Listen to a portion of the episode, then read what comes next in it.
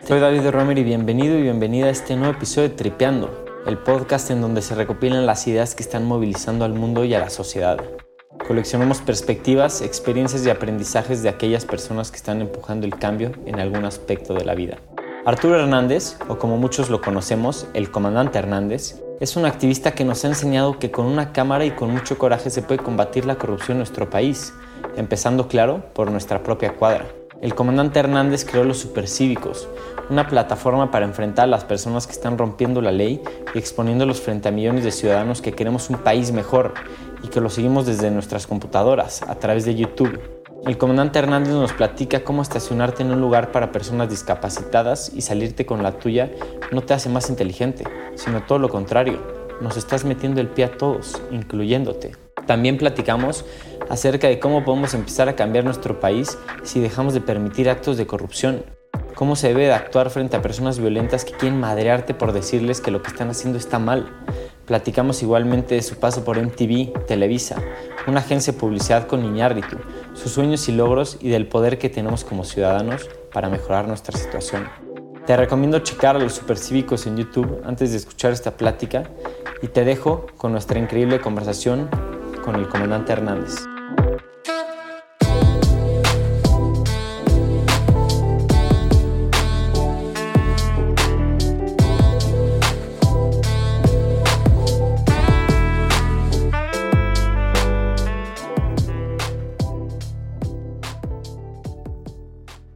Arturo, muchísimas gracias por estar aquí. Qué gusto. El comandante Hernández, David. El comandante Hernández, claro. Eh, qué gusto estar contigo y platicar contigo. Te agradezco muchísimo el espacio. Quería comenzar preguntándote a qué te dedicas, porque he visto que te dedicas a muchas cosas. Eh, es una pregunta que a veces yo me cuestiono.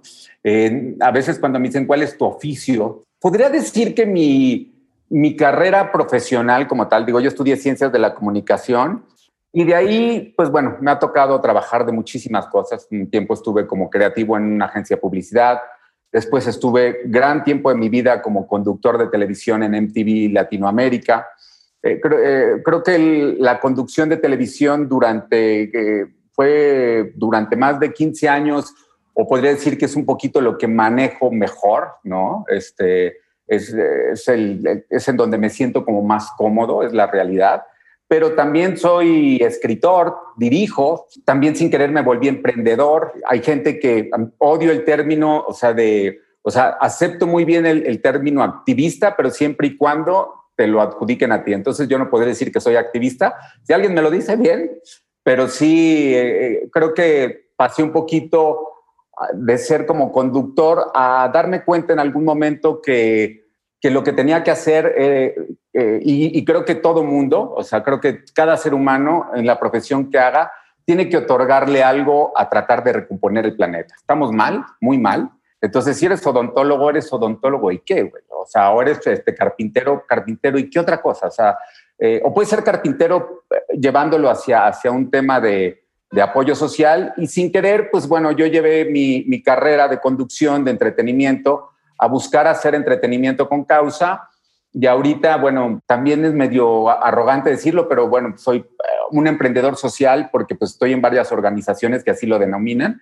Y pues eso, soy un todólogo, esa es la realidad. Eh, pero mi sueño, y esto es muy raro decirlo, este, porque todavía lo que quiero hacer no lo he hecho, que es dirigir cine, ¿no? Siempre me, me ha parecido que ese es este, mi meta siempre he soñado ese momento de estar dirigiendo, eh, haber hecho una buena película y estar con mi mamá, ¿no?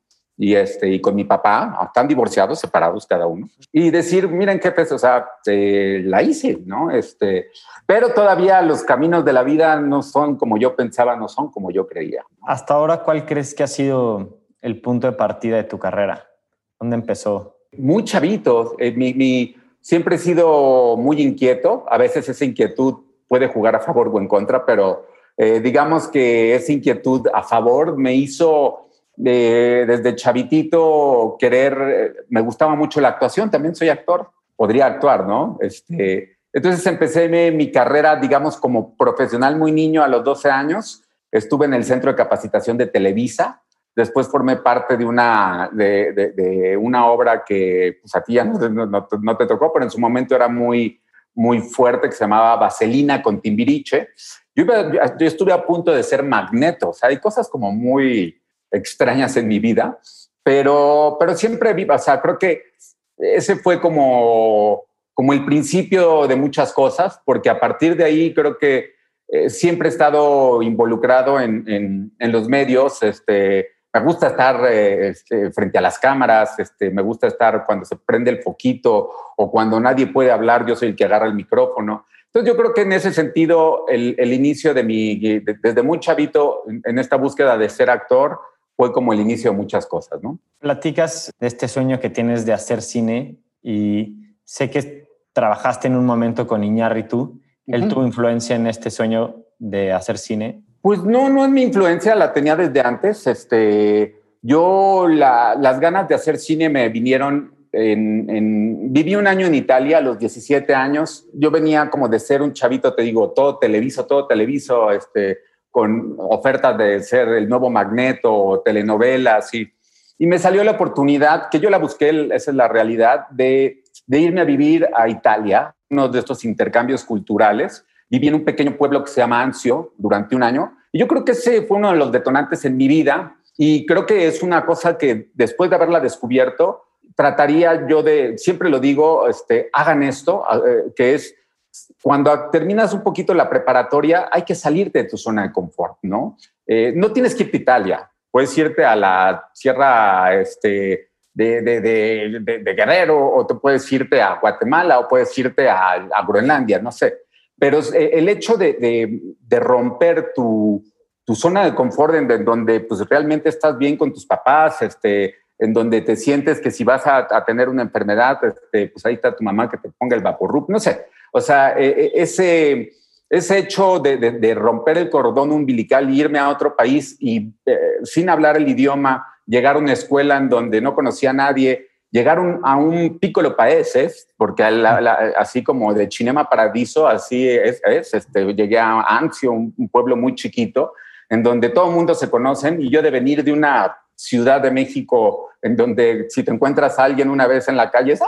milagro. Eh, creo que eso me, me, ayudó muchísimo y por eso digo que eso debería existir en todas las escuelas. O sea, acabando la prepa, debería de, antes de que tú decidas escoger una carrera, eh, tener como una especie de servicio social, ¿no? Este, en donde la búsqueda es, eh, la principal búsqueda es eso, salirte de tu zona de confort y tratar de, de resolver, de seguir tu vida sin, sin, sin, las comodidades que ya tenías, ¿no? Y de ahí me nace la necesidad de, o, la inquietud de, de, hacer cine, porque me encantaba ver las películas de Fellini en la noche, ¿no? Este, la familia con la que vivía, que eran maestros, los Estoquino, les encantaba ver Fellini y pues yo, yo me, me quedé enganchadísimo, ¿no? Y creo que de ahí, cuando ya regresé a México, ya no quería ser actor. O sea, ya veía a los güeyes de Televisa como frívolos, como absurdos, este, y yo decía, no, no, yo quiero ser, este, ya empezaba yo a ver a Cuarón cuando empezaba, a este, Guillermo el Toro, y, y mira lo que son las cosas, después de que acabo la universidad, trabajo en la agencia de, eh, de González Iñárritu, cuando Alejandro González Iñárritu no era más que un publicista, esa es la realidad, este, un tipo muy muy carismático, sobre todo un tipo muy apasionado, eso es lo que descubrí, o sea, nunca había visto a alguien que contara las historias a sus clientes de una manera tan efusiva, ¿no? O sea, también venía de ser un locutor de radio, entonces te contaba como, y viene el coche, así hasta de repente decías, ah, podría causar para algunos penita ajena, pero no, yo lo veía como, como, un, como un apasionado de lo que traía en la cabeza y ve lo que son las cosas, ¿no? Este, en ese momento él veía a Cuarón y a Guillermo del Toro como, órale, estos chavos tan duros y mira lo que, lo que, en lo que terminó, ¿no? Entonces, más allá de ser como el que me, propuso, digo, el que, el que me, me, dijo o me inspiró el, hacer cine, en cierta manera, eh, pues me, da, me motiva, sí, pero a decir, no es ningún, o sea, genios somos todos, o sea, siempre y cuando bajes tus ideas. Seguramente Fellini era también, o sea, digo, ser un genio y el Iñárritu también, pero, pero todos somos genios siempre y cuando nos aventemos o, sigamos nuestros sueños, pues eh, la vas a hacer y, te va a salir como muy bien. Eso es lo que yo retomo ahí un poquito de, esa experiencia, ¿no? E, esa motivación de decir, güey, puedo yo también. Claro, no, este es un mensaje muy importante que creo que las personas que escuchen esto siempre tienen que tener en mente, porque a veces como que pensamos que Iñárritu, en tu caso, personas que admiramos son de otro planeta y pues no. Digo, eh, los hay, ¿no? O sea, yo sí creo que hay un, no, sé, a nivel, a ver, en cine sí me parece que un Kubrick, un Hitchcock, o sea, ya traen cosas como que van más allá del cine, ¿no? O sea, Kubrick en el sentido fue el que inventó el Steadicam, este, sus narrativas son, son de genio, esa es la realidad. Pero también un Gaudí, ¿no? O un Dalí, o, eso sí. Pero la mayoría, digamos que en ese pequeño extracto después vienen pues, los que son buenos en lo que hacen y que después se convierten en genios, ¿no? Pero bueno, nada más como para ponerlo en un punto, porque sí, sí existen unos güeyes que dices, ay, güey. Es muy buen punto. Oye, cambiando un poquito de tema, yo dándome vueltas por internet y buscando pues cosas cerca de ti, vi muchísimo lo de MTV, que la verdad es que yo te conocía por tu proyecto de Supercívicos, que ahorita platicamos que es increíble, pero en todos lados cuando se te buscas en MTV, sale que estamos hablando de la época de oro de MTV Latinoamérica. Quería que nos platicaras para los que no lo vimos cómo era y por qué se conoce así. Eh, pues bueno, la verdad es que sí, efectivamente me tocó vivir un sueño. Este, también es como curioso porque en ese momento de mi vida ya no me gustaba la agencia de publicidad de Iñárritu. O sea, no me gustaba lo que hacían ellos, sino que encontraba como vacío un poco el, tema de, pues de, la publicidad, ¿no? No me llenaba, no, o sea, como que lo sentía eh, feo. Tuve un, día, un detonante muy chistoso en la, en mi vida trabajando en la agencia esta de González Iñárritu, este, en donde pues, estaba yo, era copy creativo, y de repente me había, mi chamba que estaba haciendo era hacer un, un, promocional creativo de la boda de Vivi Gaitán y Eduardo Capetillo, que son unos, unos güeyes de Televisa que se casaban y que eran como que la boda real, pero a nivel TV y nota, ¿no? Yo haciendo como creatividad y me acuerdo que estaba con mis amigos creativos que también estaban, ¿cómo ven esto? Ah, se está buena, está, sí, sí.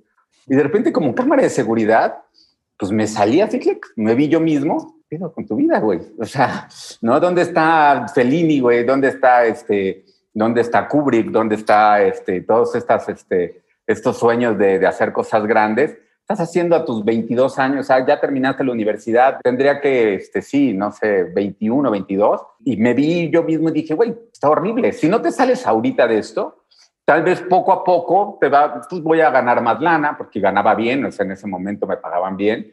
Este, y, ya cuando tengas 30 años, pues ya vas a estar, ya vas a haber perdido 10 años de, de, de, de tu tiempo, ¿no? Entonces decidí mandar a la chingada todo, literal, todo, o sea, renuncié tenía un, me acuerdo, una Golf del año y todo muy bien y este, eh, pues estaba, pues tenía mi novia, este, pero pues yo la verdad no me sentía, dije, me tengo que ir y decidí tomar el, el, riesgo de irme a, a, Nueva York, así, solito yo, a estudiar cine, ¿no? Y estando yo en Nueva York, eh, me habla un amigo mío que trabajaba en MTV Latino y que había salido en la universidad conmigo, que había estudiado en la universidad conmigo, Chente, y me dice, güey, este, ah, para esto un poco de contexto. En ese momento, todos los jóvenes de, Latinoamérica veíamos a MTV Latino como, wow.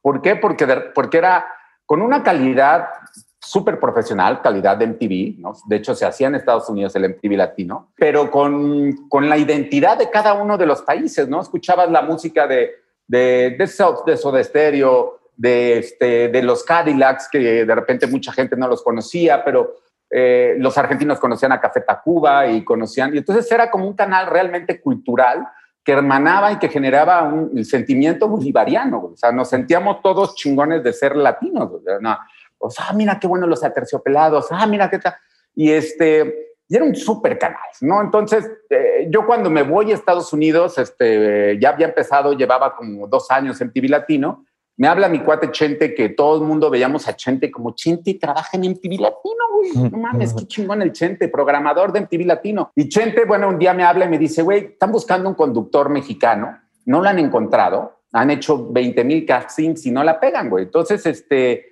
pues yo les dije que, que, conocí a un güey que la podía hacer, pero pues, no sé si te avientes, güey. Digo, sí, claro. No, ya me dice, oye, no, pues bueno, sí, pero que te tienes que ir a hacer el casting a, México, güey. Digo, nah, estás muy cabrón, ¿no? O sea, me estás viendo la vida, güey. Yo eh, eh, pegaba en ese momento para ganarme, para subsistir, porque pues sí me había llevado mis ahorros, pero se me iban a gastar en, en ah, llevaba 6 mil dólares de, de ahorros y estaba quedándome en casa de un amigo que me había dicho tres meses, güey, o sea, o hasta que encuentres trabajo, pero también no va a ser el pinche el arrimado, ¿no? Entonces le digo a Chente, no, olvídalo, no me voy a ir a México a hacer un casting, güey, porque para ver si pega o no pega, y esos castings no creo yo en nada. A ver, espérame, ya, ya lo resolví.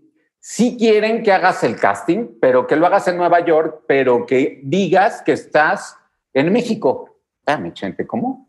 Eso es lo que me dijeron, güey. Ya me explicó que el, casting tenía que ser en la calle por fuerza. ¿Por qué? Porque el programa era salirse del estudio y era un, formato que se llamaba afuera. Y entonces era, eh, eh, eh, mientras todos los conductores de MTV estaban en el, en el forito en Miami, este de afuera tenía que estar afuera, ¿no? Y digo, ah, pues bueno, pues a ver, intento, voy a ver cómo le hago. Y me inventé que, que estaba en la Ciudad de México. Yo decía, así como Nueva York tiene sus barrios, como el barrio chino, el barrio griego, el barrio italiano. Nosotros estamos en la Ciudad de México y también tenemos nuestros barrios y tenemos el barrio neoyorquino y ve qué chingón nos salió el barrio neoyorquino. Si se fijan, el color de los taxis es casi igual, pero el pantone pues, cambia. Las banquetas, miren, la diferencia son 10, 10 centímetros. Y hay un momento muy chistoso en la vida que a veces sí digo, eh, Dios, premia, Dios premia siempre a los valientes, ¿no? Entonces estaba en Central Park este y, contando mi casting, yo solito agarrándome con una, con una handicam, de esas que pues en ese momento pesaban bastante, yo agarrando la cámara y este, haciendo como esta narrativa de que estoy yo en el barrio neoyorquino de la Ciudad de México, y a lo lejos de repente veo un, un, camarada, un mexicano, que traía una chamarra de los Jets, ¿no? Traía su chamarrota de los Jets, un compa mexicano, seguramente poblano, porque todos los que son este, los que viven en Nueva York allá, pues la mayoría son poblanos, y se me acerca y yo estoy con mi discurso y, este, y cuando pasa junto a mí le digo, ah, camarada, ya, ¿verdad que estamos en el barrio neoyorquino de la Ciudad de México y que ta, ta, ta, ta, ta, ta, ta? Y agarra este güey en ese momento, traía su chamarra y decía, ¡a huevo! Fíjense, yo ahorita traigo la de los Jets, pero cuando ya me voy de aquí, y entonces agarra y se voltea la chamarra va, atrás de la chamarra era una chamarra con doble fondo, traía la bandera mexicana, ¿no? Mandado a hacer. Y yo digo, ah, este, yo, yo mantengo la emoción. Y digo, ah, ya ven, como, sí, pues este es el barrio neoyorquino de la ciudad. Sale, camarada, suerte, no sé qué, este, ya. Acuérdate que después de acá te pueden asaltar. Sí, sí, ya lo sé. ya estamos saliendo del barrio, ¿no? Y este, ya agarro, pum, acaba, se va y ya. Mi mente me dice, ciérralo, ciérralo, ciérralo. O sea, that's it, güey, o sea, no hay nada más. Y ya le, lo apago y, la primera cosa que pedía es que le haya puesto play, güey, que le haya puesto play, porque mm. a veces se me va, que se me olvida poner play. Y, ya había visto que le había puesto play. Me acuerdo que veo el video así, llego yo a la, a la a mi casa, bueno, con, mi, con Daniel, mi amigo, que es, bueno, es el padrino, es mi mejor amigo. Ve Daniel el video, ¿no? En la camarita. Y dice, ya te vas a ir, güey. O sea, ya te fuiste, güey ya te fuiste, güey. Y digo, sí, yo también la veo, o sea, me quedó bueno, ¿no? Pues no sé, bueno, a ver qué pasa. Y se lo mandamos el cassette ahí a, a MTV, me respondieron al día, y es muy chistoso porque, pues, de no tener nada, o sea, de, de, tener que estar comiendo latas de atún en Nueva York, una semana después estaba ya en Miami, este, comiendo pasta increíble y este y bueno tu sueldo va a ser este y, vas a vivir aquí en Miami ya estamos sacando tu visa. Qué surrealismo no y este y, yo no sé o sea tal vez hubiera salido el casting sin la necesidad del, del, hombre este tal vez pero me parece que ese ese punto no este eh, demostró pues un poquito mi capacidad creativa de reaccionar ante él no de, de jugar con, con el momento y este, nada, a partir de ahí me tocó vivir creo que pues, uno de los mejores procesos de mi vida porque pues este, era joven, viví en Miami, este, y, el trabajo que yo hacía, sobre todo los demás de Miami, que estaba increíble porque había de todas partes del mundo, ecuatorianos, peruanos, salvadoreños, todos clavados con la música y cada quien con, con el heavy metalero peruano, con el chileno que le gusta el pop y el de la música electrónica que es mexicano, no sé, una diversidad de, de géneros y de culturas y este, pero a mí me tocaba viajar por Latinoamérica. O sea, yo era, ah, que te vas un mes a Perú. Ah, qué jodido. ¿No? Este, y bueno, vas a estar en Machu Picchu y ta, ta, ta, ta. Y estuve viajando pues, como tres años con, con, el programa de afuera. Y después ya regresé a, Miami a, hacer la conducción normal. Pero sí fue ese, MTV latino, que de hecho, si tienen la oportunidad de ver el documental de Rompan Todo, eh, ahí hablan un poco de eso, ¿no? La verdad es que se, se, plasma la importancia que tuvo MTV Latino en, la música y también tiene que ver, es una analogía un poquito de cómo está el mundo, ¿no? Porque MTV Latino es el ejemplo perfecto. Pues, de, de ser un canal de music television que hacía cosas disruptivas, vanguardistas, acabó siendo Acapulco Short. O sea, vamos en reversa, güey. Esa es la realidad. O sea, no, quien no quiera verlo, pues no quiere verlo. ¿no? Y, a, veces yo digo, si no sumas, no restes. Y yo soy muy claro, o sea, yo identifico y digo, no tengo que perder el tiempo contigo, ¿no? O sea, si ya tenemos un déficit de tiempo para hacer las cosas, si no sumas, no me restes, güey, o sea, ¿no? Este, eh, y ese es un tema que me cuesta como mucho trabajo eh, de, digerir, tal vez es un poco diferente mi perspectiva y a veces tengo que aterrizarla más, pero sí me cuesta mucho trabajo con la gente que, que me critica, ¿no? En mis, este, en mis acciones, ¿no? Que les digo, ok, va, cámara, me estás criticando, ¿cuál es tu propuesta? No está comentar, no, güey, no puedes, o sea, eso no es una propuesta, güey, no. Enséñame tu carta y entonces podemos discutir y puedes hacer mierda mi trabajo, pero, pero no, no con un comentario. Con acciones sí. Eh, y creo que, este, pues bueno, digo, ya me divagué, pero sí MTV Latino representó para todos los de nuestra generación un, un, canal muy diferente, un canal que hacía las cosas de una buena manera y que por desgracia, como todo, se vendió. ¿Por qué se vendió? Porque hubo en el 99, literal, 1999, un día estaba llena la oficina ahí en Miami, nos llamaron a todos y nos dijeron las cosas van a cambiar. ¿Qué? ¿Qué, qué, qué va a pasar? Pues ya, ya no va a ser eh, Soda Stereo, los fabulosos Cadillac, Café Tacuba o Molotov, sino ahorita es Britney Spears, es Cristina Aguilera y Enrique Iglesias, porque esto es lo que vende. Y literal nos dijeron, y esto no es un canal de cultura, esto es un negocio, y pues quien quiera estar aquí, bien, y quien no, pues bye.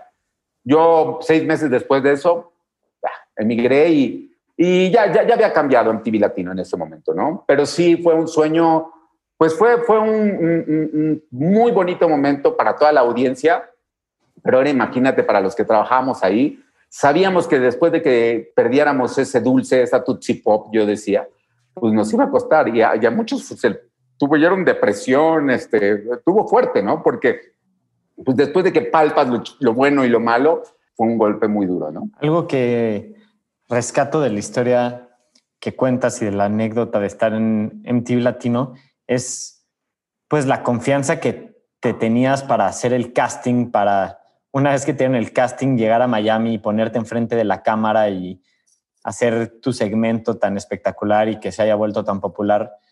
Esa confianza de estar frente a la cámara y de ser tan pues extrovertido y transmitir lo que quieres transmitir, ¿siempre lo tuviste o es algo que fuiste trabajando? Yo, pues creo que tiene que ver también, sin querer, pues que a los 12 años ya estaba parado en un teatro, ¿no? Este, a los 13 ya estaba parado en un teatro eh, de, mil personas haciendo un musical y que no bailaba bien, ¿no? Entonces yo creo que sí, eh, no me di cuenta, pero sí eh, tocas un punto muy importante en, que todo el mundo lo debe tener, que es actitud. O sea, mientras te presentes con actitud en las cosas. De hecho, muchas veces en los supercívicos manejo eso. No es que tenga confianza, me cajo de miedo, pero, pero lo voy a hacer. Y digo, acá estoy, güey. Y si me pegas, pégame. No me voy a quitar porque tengo la razón, güey, yo, ¿no? Pero, y puedes ir detenido. Entonces, hazlo, güey. Y esa actitud creo que hace, hace que cambien las cosas, ¿no? la verdad es que yo he visto cómo güeyes ya van decididos y que si llego a demostrar un poquito de plaqueza, ¡pum! hubiera sido el madrazo. Pero el decir acá estoy y si me, y me han pegado, ¿eh? me han dado madrazos y digo, y a la Gandhi, o sea, que es increíble cómo también te encuentras que ese es el mejor escudo. Como ya me pegaste, ¿estás contento, güey? Muy bien, ¿eh? Yo voy a seguir aquí haciendo lo mismo. Pégame otra vez. Y eso sin querer, cuando rompes ese esquema, pues ya no saben qué hacer. Inclusive hay un documental que también los invito a verlo, que se llama eh, Grizzlyman, de Herzog, que es maravilloso. ¿No lo has visto? Yo no. Bueno, ve, ve, ve, ve ese documental de Herzog, que es un loco, porque este güey sí estaba loco. Te das cuenta que al final está loco. Se va, ah, pues él quería ser conductor de MTV, Estados Unidos. No la pega, tiene como que destellos de actor, pero de repente se va a Alaska y empieza a documentar eh, a los grizzlies, ¿no? A los, a los osotes. Y él descubre y dice, o sea, y lo ves haciéndolo, como en, pues en, la cadena alimenticia el oso o el tiburón o el león, pues son los últimos, o sea, como que yo ataco o yo enfrento y todos los demás tienen que correr. Y este güey descubre que si se les ponía así a los osos y se les iba de frente, eh, los osos se echaban para atrás, como decían, güey, ¿qué pedo? ¿No? Es como que si de repente estás así, tú en la calle y se te avienta una ardilla, pues seguramente corres, güey. Güey, ¿por qué me ataca la ardilla, güey? Y, tiene que ver con la actitud, ¿no? Él te decía, sin miedo, eso, eso es lo que me puede llegar a salvar. Después descubres que es un loco porque pues no le funcionó con un oso que tenía hambre. Pero te lo cuentan muy bien en el documental y se lo acaban comiendo. Pero vean, veanlo porque habla muy bien de, de, un poco de eso, ¿no? De, de, la actitud, siempre con cautela. Pero, pero ojo, ¿eh? O sea, este, sí, sí hablo con actitud, sobre todo en las acciones de los supercívicos y sobre todo en las acciones de los supercívicos en donde no estoy caracterizado ni voy con mi crew, que eso al final de cuentas, pues me siento protegido. Cuando voy yo solito con mi cámara y me, frente al gandaya, voy lleno de miedo, ¿eh? Pero, pero no lo manifiesto, ¿no? Y, a veces, y una vez leí, y es una frase correcta, es, valiente no es aquel que no siente miedo, es aquel que pese a sentirlo sigue adelante con sus actos. Y sí cierto, ¿no? Tienes que sentir miedo. Si, si pierdes ese miedo, pues estás, eh, estás pecando en la soberbia. Pero ese miedo no tiene que interferir con tu actitud. Son dos cosas diferentes, ¿no? O sea, eh, hay que sentir el miedo, pero como un estímulo y que no, y que, no te vayas para atrás, sino, sino hacia, hacia adelante, ¿no? Sí, tocando sobre ese tema, creo que algo que es sorprendente para todas las personas que ven supercívicos es la forma en la que manejas estas situaciones que se pueden tornar violentas en cualquier segundo. Y lo haces de una forma muy inteligente que, que lo describes muy bien, pero al mismo tiempo es muy difícil de transmitir porque, porque sí, tienes una actitud frente a la persona que se está poniendo violenta, pero al mismo tiempo tienes mucha valentía, o sea, difícil de explicar y difícil de transmitir para las personas. Pues mira, yo siempre digo que eh, cuando me preguntan, ¿no? Oye, ¿no te da miedo lo que estás haciendo? ¿Y cuál es mi, mi, reacción inmediata? Sí, me da miedo, pero me da mucho más miedo no hacer nada, güey. O sea, si no, si no partimos esto, tarde o temprano nos va a llegar, güey. O sea, es un idiotez decir que no te tienes que meter en el problema del vecino. No, métete en ese momento en el problema del vecino. ¿Por qué? Porque si no, tarde o temprano, ese mismo problema va a ir creciendo, creciendo, creciendo, creciendo y te va a llegar a ti tarde o temprano, no te preocupes. Y te va a llegar mucho más grande. Y cuando le pides ayuda al vecino, va a decir, sí, güey, ¿cómo no? Entonces, este, hay que involucrarse en el problema del vecino y vas descubriendo cosas que a mí me, maravilla y es bien bonito porque me ha pasado como tres o cuatro ocasiones en donde parto yo solo en una acción y acabo, o sea, literal, ¿no? Yo contra dos o tres gandallas que me dicen, ah, me empiezan a insultar y, y de repente volteo y, tengo ocho, güey, acá. Y los otros se hacen chiquitos, güey, ¿no? Y después el tema es, no, no caigan en la violencia, no, no, te, no les vamos a pegar, nada más no jodan. O sea, y, son como situaciones que a veces yo digo que en este país lo que, uno, lo que único que nos falta es ser detonantes. O sea, los buenos somos más, me queda muy claro, pero, pero somos, eh, somos apáticos y ese, y ese siempre lo he dicho, es el principal problema en nuestro país. El principal problema, de, mucha gente cree que es la corrupción, la desigualdad, el hambre, la injusticia. No, es la apatía ciudadana. Mientras seamos ciudadanos apáticos, los demás problemas van creciendo. Si empezamos a, romper esa apatía, vamos a ir disminuyéndolo. pero, pero hay que tomar el valor, o sea, hay que, hay que, hay que aventarse a hacerlo, ¿no? Este, porque si no estamos cometiendo el peor de los errores y, y, es lo que nos está pasando un poco en la sociedad, que ya hay cosas que aparte las normalizamos y siempre también he pensado que un verdadero problema es el que lo normalizas, güey, el que ya lo ves normal y dices, bueno, pues es así, ¿no? No, güey, no es así. Mm. Tenemos que romperlo, ¿no? Entonces, este, y por eso me encuentro tantos comentarios negativos como, ¿no? Este, el metiche, pues sí, güey, soy un, si lo analizo digo, claro, es un elogio, güey, decirme metiche. ¿Por qué?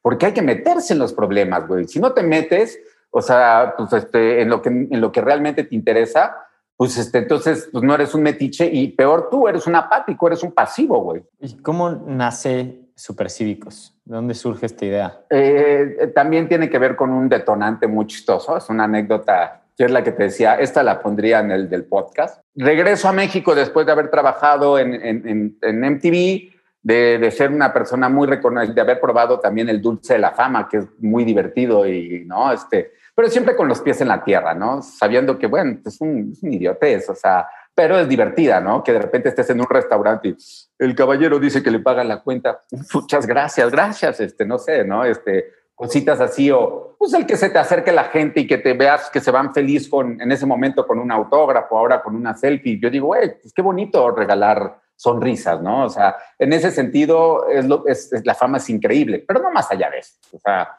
no, no, no, no, siempre teniendo como que los pies en la tierra que, eh, que primero es efímera, ¿no? Porque ahí lo demostré, o sea, eso me pasó a mí, que eh, después de haber trabajado en MTV, regreso a la Ciudad de México.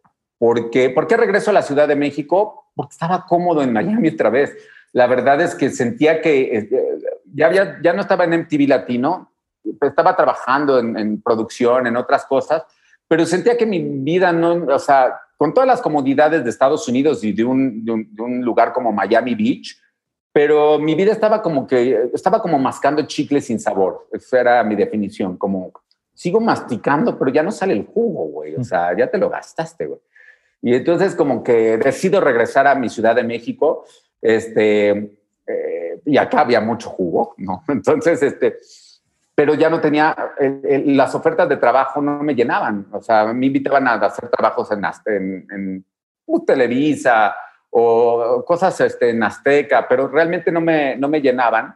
Y, y entonces, bueno, pues, pues, pues, fui perdiendo un poquito esa fama y no solo eso, sino mis ahorros. Entonces, estaba en un momento muy crítico de mi vida en ese momento cuando nacen los supercívicos.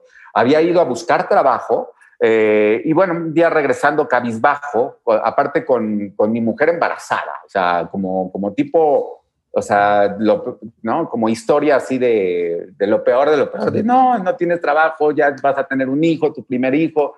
Este, y entonces, bueno, yo vivía, siempre he vivido en la colonia del Valle y, y llegando a mi casa, estaba este, en el parque de Acacias, ¿no? Es un parque ahí en la colonia del Valle, eh, estoy caminando por la banqueta y de repente llega un güey y se sube arriba de la banqueta con un Audi, eh, este, con un Audi blanco así, todo del año. Joven, tendría la misma edad que yo, en ese momento yo tendría 33 años, bueno, se sube y, este, y entonces me hace así, ¿no? Como quítate, güey, o sea, porque yo como en ese momento dije, bueno, a ver qué pasa, y me quedo parado. Y como pues, el güey agarra, me, dice, me hace así como buena onda, ¿no? Entonces agarro, ya me quito y este, lo dejo pasar y ya se baja y deja el auto aparte. Utilizó la rampa para la gente con, con discapacidad, una de las pocas rampas, y, y, dejó el coche arriba, pero también bloqueando toda la rampa, ¿no? Este, o sea, parte de la banqueta, pero toda la rampa. Entonces ya se baja, me saluda, ¿no? Y le digo, este, no te vas a estacionar ahí, güey, ¿no? Y entonces ya cambia como su actitud, me dice, ¿qué eres policía o qué, güey? Y agarro, pues yo mamón también. Digo, ¿qué me ves cara de policía, güey? No, no, güey. No, lo, no traigo, no, no soy policía, perdón. Entonces, ¿qué le haces de pedo, cabrón? ¿Cómo que qué le hago de pedo, güey? O sea, estás, este, estás bloqueando una rampa, te estás subiendo a la banqueta, no es el lugar, güey. O sea, es más, y yo había visto ya el coche eh, eh, como vecino que, que, que, lo hacía repetidas ocasiones y en ese mismo lugar. Y digo, y lo hace siempre, güey. ¿No? Este, ¿qué no te pones en los zapatos de la gente con alguna discapacidad? ¿no? Porque yo estaba bien enojado y agarra el güey y se quita el saco. Pues, ¿cómo, qué, qué, qué, le vas a hacer, güey? ¿Cómo ves? Aquí lo voy a dejar. Y agarré yo y, eh, ahí en ese momento, pues siempre traído el concepto este de, pues, yo no juego con la violencia, ¿no? Literal, no me, no, me agarro a golpes desde segundo de secundaria. Este, y, y, entonces agarré lo primero que hice fue, adiós, güey. Entonces empiezo a caminar por la banqueta en el otro sentido este, pero ese detonante de, qué le vas a hacer, qué vas a hacer al respecto, me dijo, este, me, retumbó en la cabeza. Entonces me regresé y dije, ¿sabes qué, güey? Algo voy a hacer al respecto, güey. Me dice, pues órale, acá estoy, güey. O, no me vais a rayar mi auto, güey, porque yo ya sé dónde vives, tú sabes dónde vivo, ya sabes que somos vecinos. Nada más me rayas mi auto y ahí luego, le paré. No, no, no. Eso es lo que tú harías, güey. O sea, rayar el auto, güey. Yo no, no, no, no traigo esa mente, pero algo tengo que hacer. Y ya, me, seguí mi camino y, este, y me acuerdo que en el camino, yo he sido muy fanático de Banksy, este, este estencilero de, de Londres, más y en ese momento pues, Banksy empezaba y me encantaban las acciones que hacía Banksy. Y, y, la primera acción que hice fue completamente banksiana. Entonces, primero eh, vi cuál era la logística de este hombre y en dónde, a qué hora se iba. O sea, tuve como tres días para analizar que se iba siempre como en la mañana, pero freak yo, ¿eh? O sea, a las 8.30 se va este güey. Un día ya que hice la logística, la preproducción, conseguí los dos elementos que, que tenía, bueno, tres elementos con la cámara, entonces ya regreso para hacer la producción y era un bote de, pintura vegetal, este, de pintura así, ya había hecho yo pruebas en el auto de mi mujer, las, o sea, se quitaba con agua. No es para, este, ahí decía inclusive que, este, que, hasta la podías tomar, ¿no? O sea, digo, no es para que te des tus shots de, de, pintura vegetal, pero era completamente inocua. El otro era, compré una, una de estas, este, son unos aparatos que tú tiras la pintura, tiene una llanta, tiene como un receptor y después la llanta este, va pintando líneas. Las utilizan los topógrafos y los ingenieros civiles para hacer no líneas de carretera, pero sí el tentativo, como rayitas, ¿no? Y vi que el grosor era como, como de una silla de ruedas. Y entonces, este, y mi cámara. Entonces, la opción que iba a hacer, lo que se me había ocurrido, como el auto era blanco, era pintar con pintura negra, como si hubiera pasado desde la, desde la calle una silla de ruedas arriba de su auto, ¿no? O sea, o sea pintarle al güey pues, unas, unas, este, un, un derrapón, esa era mi intención. Y ya pongo, la, pongo mi camarita, este, ya hago, la pongo en un tripié, digo, pues voy a, hola, pues soy acá Arturo, este, en ese momento pues no existían los supercívicos, este, estoy haciendo esta acción porque este güey me dijo y me retó y ya como que hago como todo el contexto. Y lo que voy a hacer es este, pintar estas líneas y voy a documentar todo porque pues si nos agarramos a madrazos, pues, este güey me quiere pegar, este, pues, este, pues voy a acabar como, con este video eh, como una evidencia de que está loco y pues, que yo tengo la razón, la verdad es que no estoy haciendo nada malo, ¿no? Bueno, entonces ya, hago eso, empiezo a pintar las líneas, esto a las 7 de la mañana, mm, empiezo a, me, queda, me empezaban a quedar hasta medio mal las líneas.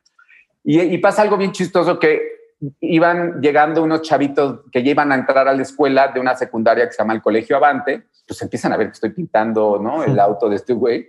Y yo, no, ya, ¿por qué estás pintando eso, eh? No, pues a este amiguito, estoy pintando esto porque este güey y tal, ya les cuento. ¡Ay, a huevo, te ayudamos! Este, y entonces de repente era chistoso porque eh, a los 10 minutos de estar pintando las líneas ya tenía a, como a siete chavitos ahí ayudándome a pintarlas, ¿no? Y la neta, si no aparecían los chavitos, no me quedaban bien las, líneas, ¿no? Este, y bueno, ya pudimos pintarlas.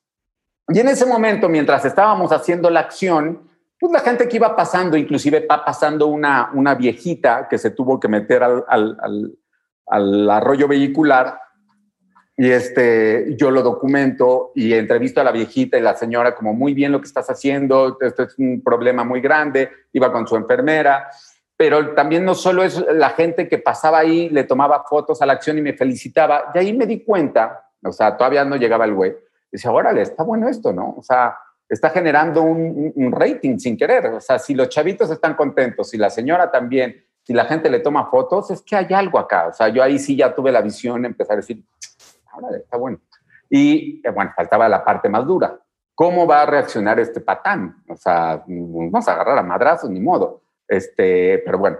Entonces, cuando eh, ya quedan las líneas, yo me escondo en unas plantitas, ya sabía que este güey se iba a las 8.30, más o menos, y estoy esperando así atrás de unos arbustos, grabando, grabando, y, veo que viene, puta, ya se me pusieron estar, ¿no? Y dije, uy, güey, se va a poner bueno. Y cuando veo que llega el güey y empieza a ver y a tocar su auto y empezar a, ¿no? a tocar la pintura, ahí ya salgo yo con, el, con el, la cámara. Le digo, canal, güey, ¿qué crees? ¿Qué crees, güey? Acá tengo toda la evidencia de lo que le pasó a tu coche, güey. O sea, era una viejita justo, me retomé como el tema de la señora. Y, y, y, como no pudo pasar, pero no, déjate tú la viejita, güey, era una silla increíble, güey. O sea, era una silla tecnológica que le apretó un botón y la señora pasó arriba de tu auto, güey, increíble. Y agarró el güey y algo había pasado que cuando yo estaba yo con la cámara narrando todo, autoselficiándome, que lejos de agredirme, se volvió víctima. Dijo, ah, sí, pendejo, ahora vas a ver, cabrón. Hoy amaneces en el bote. Y empezó a gritar, este, policía, policía, vas a ver, imbécil. Tú me vas a pagar esto y no, ni te alcanza, payaso. Vas a ver. Entonces, ya sabes, empezar a insultar con, con temas clasistas, idioteces.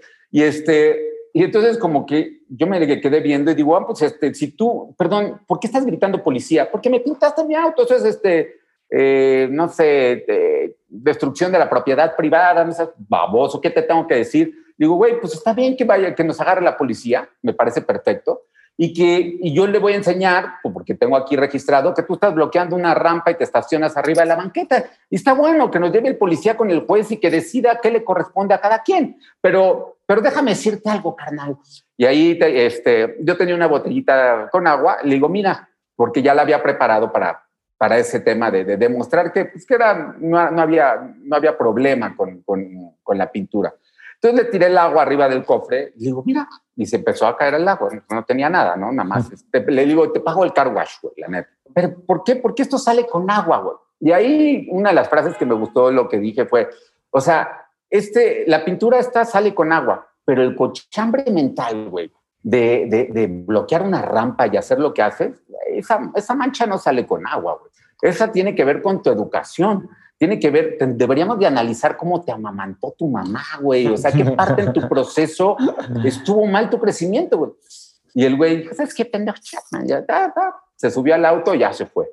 Y, este, y de la misma manera de lo de, de, Central Park, fue, le pusiste play, le pusiste play y le había puesto play. Y así nacen los supercívicos, ¿no? De ver este, este videíto. El video se vio tanto, esta es una de las cosas que más me duele, porque se echó a perder la cinta. Un día ya se, se o sea, ya había sacado el piloto, ya había, pero se, ya se, se jodió el, mini DB porque es un gran contenido, ¿no? De hecho, pues sí quiero como recrearlo y pues así nacieron los supercívicos, o sea, de, de un detonante de alguien que me dijo, ¿qué vas a hacer al respecto? Algo tenemos que hacer al respecto. Entonces, eh, pues un poquito este podcast, este, pues es eso también encontremos qué, podemos hacer al respecto, porque hay algo que hacer al respecto. ¿Qué es? No lo sé. Muchas veces llegan y me dicen, oye, quiero pedir tu ayuda. No, amigo, o sea, esa encuéntrala tú, güey. O sea, yo te puedo decir cositas muy básicas y generales, pero por eso a mí todo el tema de los coach de, de crecimiento, no son cabrones, güey. O sea, mm. esa es tu historia, güey, pero no puedes utilizar tu, tu, tu, tu fórmula para, para todos, ¿no? Cada quien tiene una, tiene un, tiene un mecanismo, así como tenemos, somos diferentes físicamente, pues tu manera de resolver las cosas tiene que ser, es, igual de diferente. Tu, tu, tu, camino al éxito, ese no es, un, no es un esquema. O sea, sí hay cosas como muy básicas como hacer, ¿no?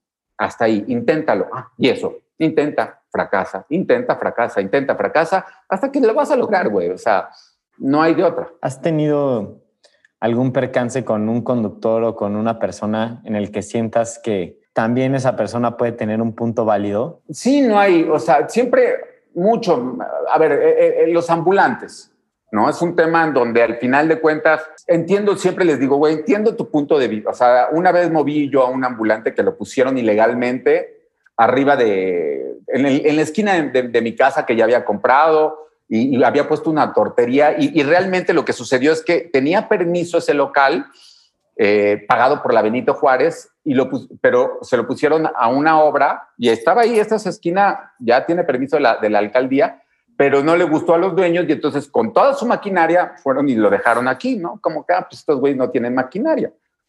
Entonces yo agarré, y, y en ese momento ya habían nacido los supercívicos, y la neta, me acuerdo que analicé la situación y le dije, al, o sea, era un, un local que hacía tortas abajo de una alcantarilla, pero a mí el problema es que yo vivo muy cerca de una gasolinera, a menos de 30 metros de una gasolinera y trabajando con el tanque de gas, ¿no?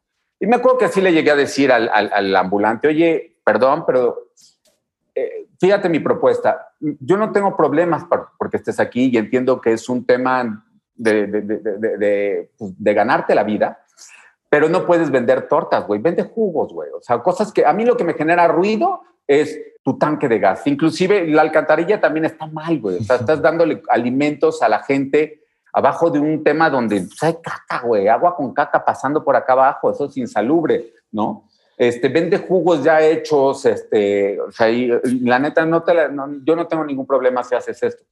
Y el güey no quiso, ¿no? Y este, y, y pues al, al final eh, me acuerdo que me encontré justo al alcalde, al que era Christian Bon, cruzando ahí este, en el centro comercial, y ahí lo encaré con el teléfono, le dije, ese puesto es ilegal, tiene un tanque de gas, y ustedes lo, es, es, es, pagado por ustedes, o sea, porque al final de cuentas sí le pagaban a la delegación. Y me dijo, tienes mi palabra que en cinco horas lo quitamos. Y al final pues, lo quitaron. Y me acuerdo que se lo dije al güey, mucha suerte, carnal. Yo no te estoy jodiendo la vida.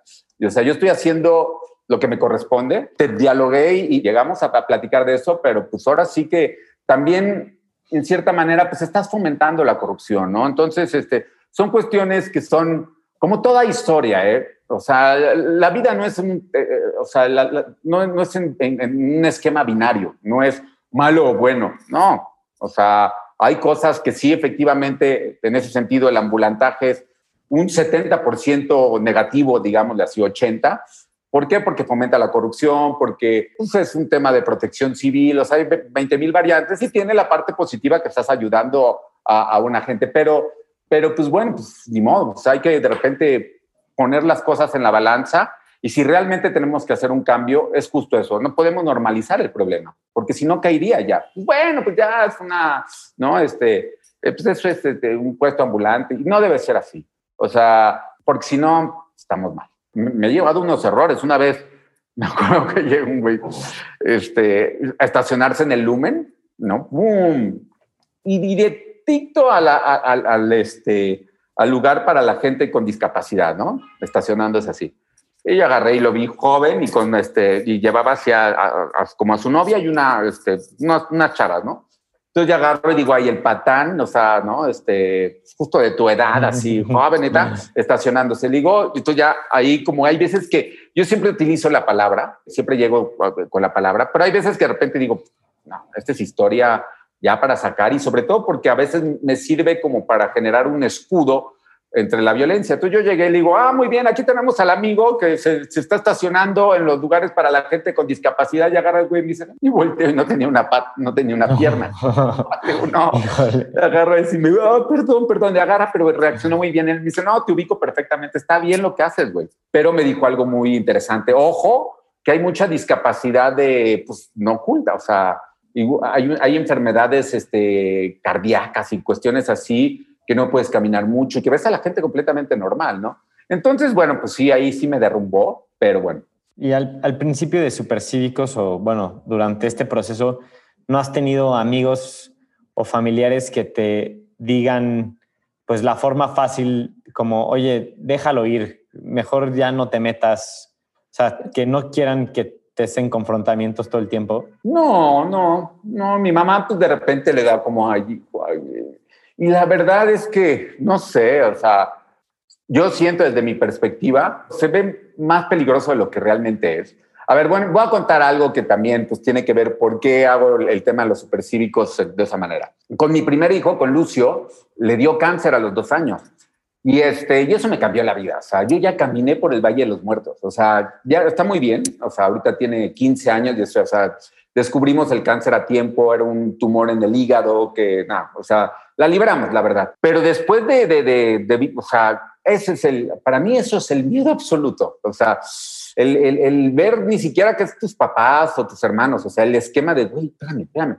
O sea, no lo tenía presupuestado, ¿no? Entonces, para mí sí, este, ese momento, digo, a veces se me ponen los ojos rojos, pero sí, este, cuando a, veces voy a hacer una acción que requiere valor, te lo juro que me acuerdo de eso, digo, no mames. Y ahí es en donde entra la actitud. Me vas a romper, si me rompes la cara, me voy a bañar. Uh, uh. ¿Por qué? Porque ya, güey. Ay, güey, qué, duro pegas. Entonces, eh, yo creo que te, este, también mucho de, de, de, lo que me ha pasado, de lo que estoy haciendo, me marcó mucho ese, ese, esa parte de, pues, del cáncer de Lucio, de, saber lo que es el miedo absoluto. Y no por un día, durante seis meses, güey. O sea, de despertarte y decir, Ay, quiero volver a dormir, güey. No, no, no, no, no. Este, ¿no? Pero, pero bueno, y por eso ahorita lo que está pasando es, es demencial. O sea, yo voté por López Obrador, o sea, y lo digo, volvería a votar porque no tengo una máquina del tiempo y era la que había que ver, o sea, hay tres colores en la política, PRI, PAN y Morena, PRD antes, como quieran llamarle. Ya habíamos probado los otros dos, pues hay que ver qué trae este, güey, o sea, no podemos criticar si no, no lo hemos conocido, güey, ¿no? ¿A qué voy con esto? Que, pues, que, que ahora soy, me caga este, Morena y lo que está haciendo el gobierno y sobre todo también el tema de los chavitos de, con cáncer es es desquiciante, ¿no? Es, es, es, de una maldad increíble, ¿no? Una negligencia que acaba en, en, pues en maldad, ¿no? Si tú pudieras transmitirle un mensaje a la mayoría de la población, o a toda la población más bien, ¿qué sería? Si realmente pudieras transmitir una idea, un concepto, un sentimiento. Creo que el hacer, ¿no? O sea, la mejor forma de decir es hacer. Que somos una una raza que en ese sentido nos falta como todavía mucho como sociedad.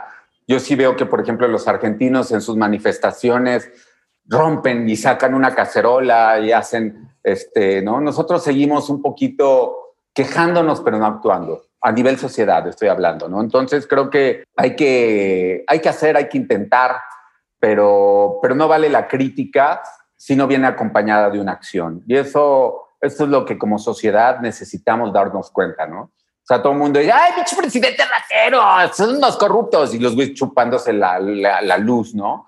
O, este, o tirando, ¿no? Creo que uno de los peores errores de nuestra sociedad como, como, ciudad, como ciudadanos es el nomás tantito, ¿no? O sea, como que hemos normalizado ese tema de hacer las cosas un poquito mal, está bien, güey, es una colillita, güey son tres minutos que voy a estar bloqueando la rampa, no sé, mamón, ¿no? O sea, no, güey, eso es este, cuando cada quien le ponemos un poquito de ese nomás tantito, se vuelve lo horroroso todo. Entonces hay que, hay que, pues eso, como que cambiar nuestra manera de pensar, eh, eh, porque realmente si queremos incidir, eso se hace en la calle, haciendo. Y, no, no, es ocupándote de tus, de, de, de, de, otra de las cosas que a mí me caga de, los comentarios, de muchos comentarios que me hacen este, es, a ver, güey, salte de la colonia del Valle y vete a Iztapalapa aquí, a ver, carnal. Y, güey, no vivo allá, güey. O sea, ¿por qué tendría que ir a Iztapalapa a mover los tambos de tu vecino, güey? Muevo los del mío, güey. Tú encárgate de eso, ¿no? Entonces, este, pero tiene que ver con eso, con, con, con la acción. Sin duda, creo que es muy inspirador lo que haces y, y creo que tienes completa razón. Todos deberíamos de empezar a hacer en nuestros nuestras propias delegaciones, en nuestras propias cuadras, porque pues así es como se mejora la situación. Ocúpate de tu calle, güey, de tu cuadra, nada más. Si cada quien nos encargamos de esa parte, no existirían los problemas. No existiría, este, no hay luz en la calle, no, está sucio, ahí está el bache. No, pues modifícala, güey. O sea, yo veo a mi alrededor y ya que te un puesto ambulante, puse paso de cebras, eh, tiré un espectacular que, que, que, que lastimaba los árboles, este, eh, y bueno, todos los tambos y aditamentos, creo que he movido como 10, güey, ¿no? O sea, 10. Hay un video muy bueno que se llama Los malos vecinos, que es justo de eso, ¿no? Como tráeme a la delegación, güey, órale, güey, aquí lo espero. Y después, tres, como dicen, dos, dos, doritos después, no me lleve oficial, no, no, tengo que quedar acá. ah, ¿verdad, güey? Todo machote y ahorita ya, güey, ¿no? Pero bueno. Sí, sí, lo he visto, está excelente ese video. Ya para pasar al último capítulo de esta plática, ¿hay algún libro, podcast o algún tipo de contenido que recomiendes para los que nos escuchan. Me gusta mucho como libro Paul Auster, me parece que este, es un gran autor, si les gusta como la fantasía.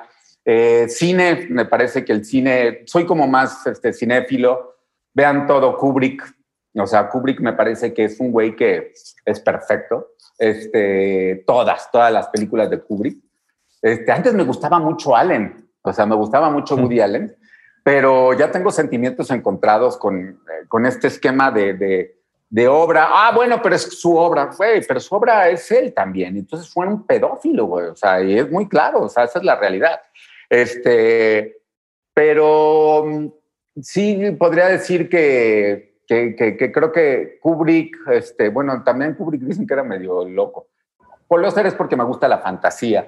Me agarraste ahí como, como ah, bueno, este, de, este autor ahorita que se, eh, leí el de, de, Animales y Dioses, leando, ah, de, de, Noah Harari. Ajá, sí, sí, increíble.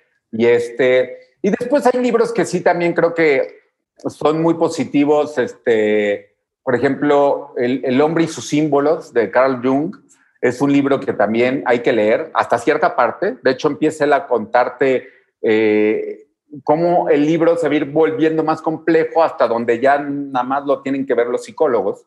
Y sí, efectivamente pasa eso. Este, y después están las plantas de los dioses, que también yo, yo eh, eh, fumo marihuana, esa es la realidad. Yo creo en, en, en, en estos conceptos este, o sea, que son plantas que están ahí y que son positivas, güey. O sea, la cannabis, no manches, es la leyenda negra que le han hecho, es terrible. O sea, es terrible que puedas, que, que en el Oxxo esté una botella de, no sé cómo le llaman, este tequilita, el tena, uno que cuesta 50 pesos, que si te lo tomas te mueres. Te puedes fumar 50 toques y no te va a pasar nada, ¿no? O sea, no te vas a dormir. Entonces hay un libro de, de, de Hoffman, que es el que inventa el ácido, este Albert Hoffman, que se llama Las plantas de los dioses, y creo que es interesante, ojo, no es para todo, o sea, pero creo que sí te hablen puertas de la percepción. El mundo feliz de Adolf Huxley. Adolf Huxley tiene este libro que se llama Las puertas de la percepción, pero el mundo feliz de Adolf de, Huxley, podría decir, esa es la que quería llegar tal vez a decir, es un, es un, es un tema de la realidad, de, de, lo que nos puede... El güey lo escribió en 1915, pero habla del futuro y va a pasar este tipo de cosas, ¿no? El tema del soma. Ese libro, léanlo, porque aparte entretenidísimo, ¿no? Me quedaría, me quedaría con eso. No, sí, es una súper novela. Eh, a mí también me encanta. Pero, pues, eso es, eso es todo. De verdad, te agradezco mucho, comandante. Estuvo increíble la plática. No, me había quedado con la espinita porque no se debe hacer eso. Lo digo abiertamente está aquí. ¿Qué pasó? Que con David, pues ya teníamos el podcast programado y se me fue.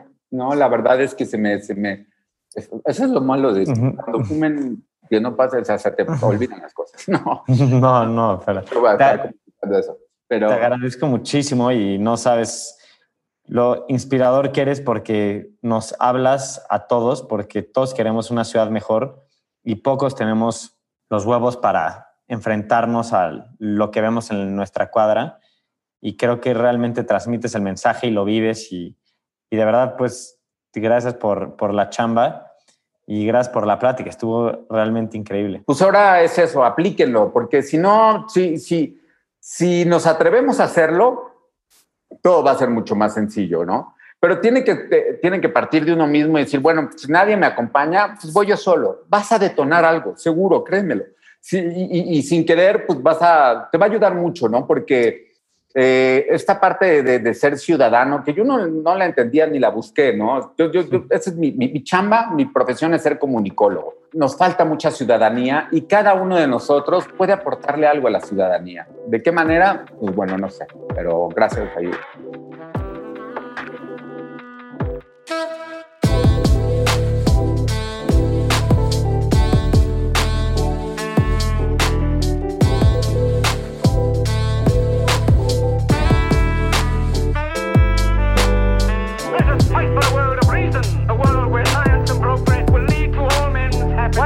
Imagination. I have my mind. The mind needs books like a sword needs a weapon. Artificial intelligence could spell the end of the human race.